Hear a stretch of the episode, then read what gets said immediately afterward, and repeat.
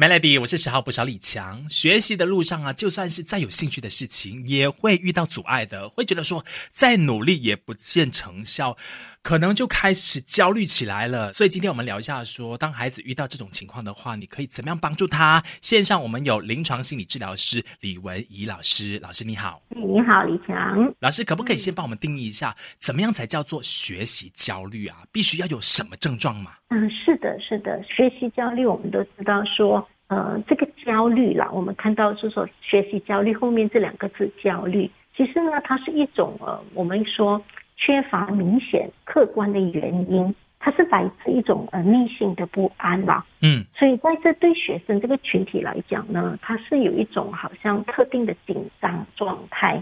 那么有这种紧张的状态，而它没有固定的一个原因的时候呢，我们就会称为这个叫做焦虑。嗯，那么很多人就会问说，诶，这个焦虑的产生是怎么样？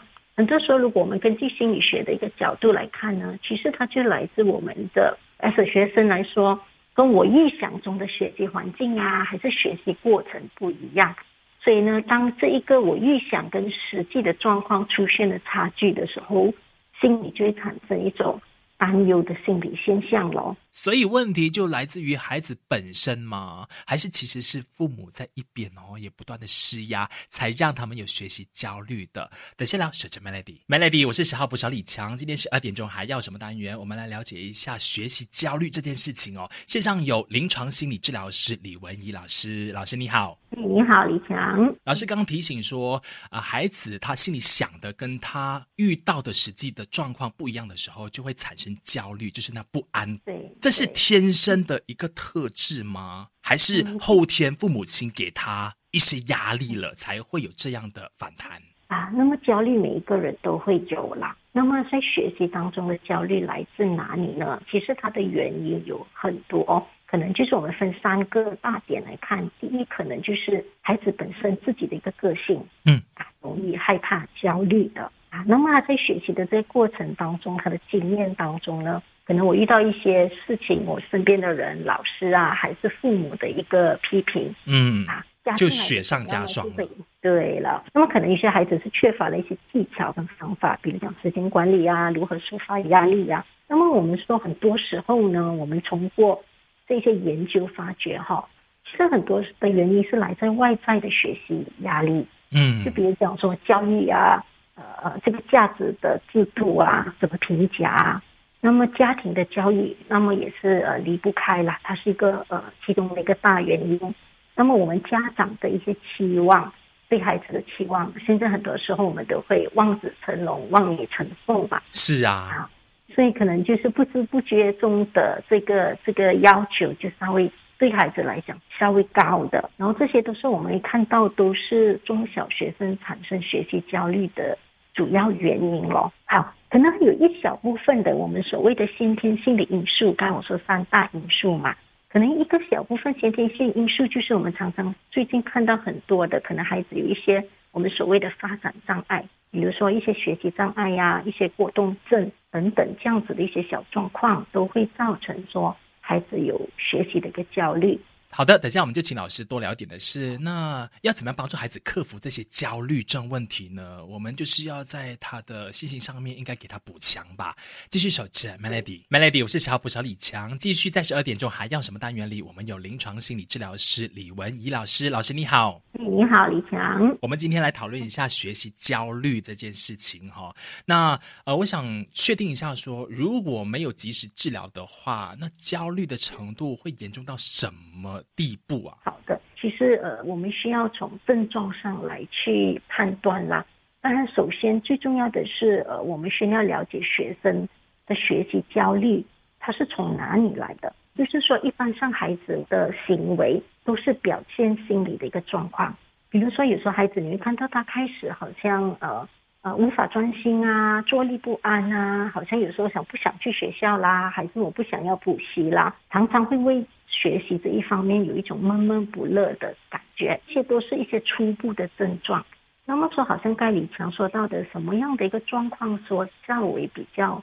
严重的一个状况呢，可能就是他开始影响了孩子的日常生活跟身心的一个健康啦。嗯，也就是说，开始会出现说除了闷闷不乐，可能会有哭泣啦，容易哭泣，或者是我们所谓的容易发脾气啊，可能比较沉默，会开始有一种自卑的感觉。那么可能看到小学的同学的时候，我们常常会觉得说，诶，他突然间好像，呃呃，沉迷玩手机呀，还是有时候你看到小孩会有咬指甲，稍微这些症状比较多的时候，他就稍微有一点点的严重了。那么说，如果一些孩子是出现了一些生理的一些状况，可能孩子说，因为我一想到要去学校，我就开始心跳很快，呼吸急促呀。可能一开始的时候，孩子是说，哎呀，我肚子痛啦，不要上学啦。还是说我今天不舒服了，不上学了，这一些的状况就会我们会开始更加要注意去关注的了。所以父母亲的那个观察力要很强哈，你要确定说他有一些跟平常的一样表现的时候，你就可以有迹可循了，找到他的问题的根源，就对症下药，就不至于去到一个非常严重的状态。你要再救他回来，就需要花更大的力气了。是的，是的。稍微休息一下，等下继续聊更多。守着 Melody，Melody，我是十号不少李强。十二点钟还要什么单元？希望说可以帮助孩子在学习路上是快乐的，不要焦虑感。满满的，我们线上有临床心理治疗师李文怡老师。你好，李强。继续，我们来聊父母亲要怎么样去察觉孩子生活上面的异样表现，然后才可以确定说他真的是患有这个学习焦虑了，你就可以对症下药了。是的，是的，就是说，可能当我们发觉到孩子在生活上，你看得到他的行为有改变的时候，可能我们可以尝试的去呃聆听，去了解。很多时候，我当然是说，可能就是父母在这个时候可能比较着急。当我们着急的时候，可能就会有呃不小心标签，可能说你怎么这么懒惰啦、不上进啦等等这样子的状况。所以我们会尽量的呃说去呃跟他对话。怎么对话呢？很多父母会问说，那么我们以好奇心的一个方式。去多了解，说，哎，最近上课怎么啦？在学习这一方面怎样啦？我觉得，呃，学习离不开紧张啦。有时候适度的紧张，其实还还是一个好的，是是一个动力来的，动力来的。对对对。可是我们也知道，说随着呃越高年级，功课的压力会多一些啊。明白。我们说，很多时候我们看到，其实就是孩子可能缺乏了一些方法。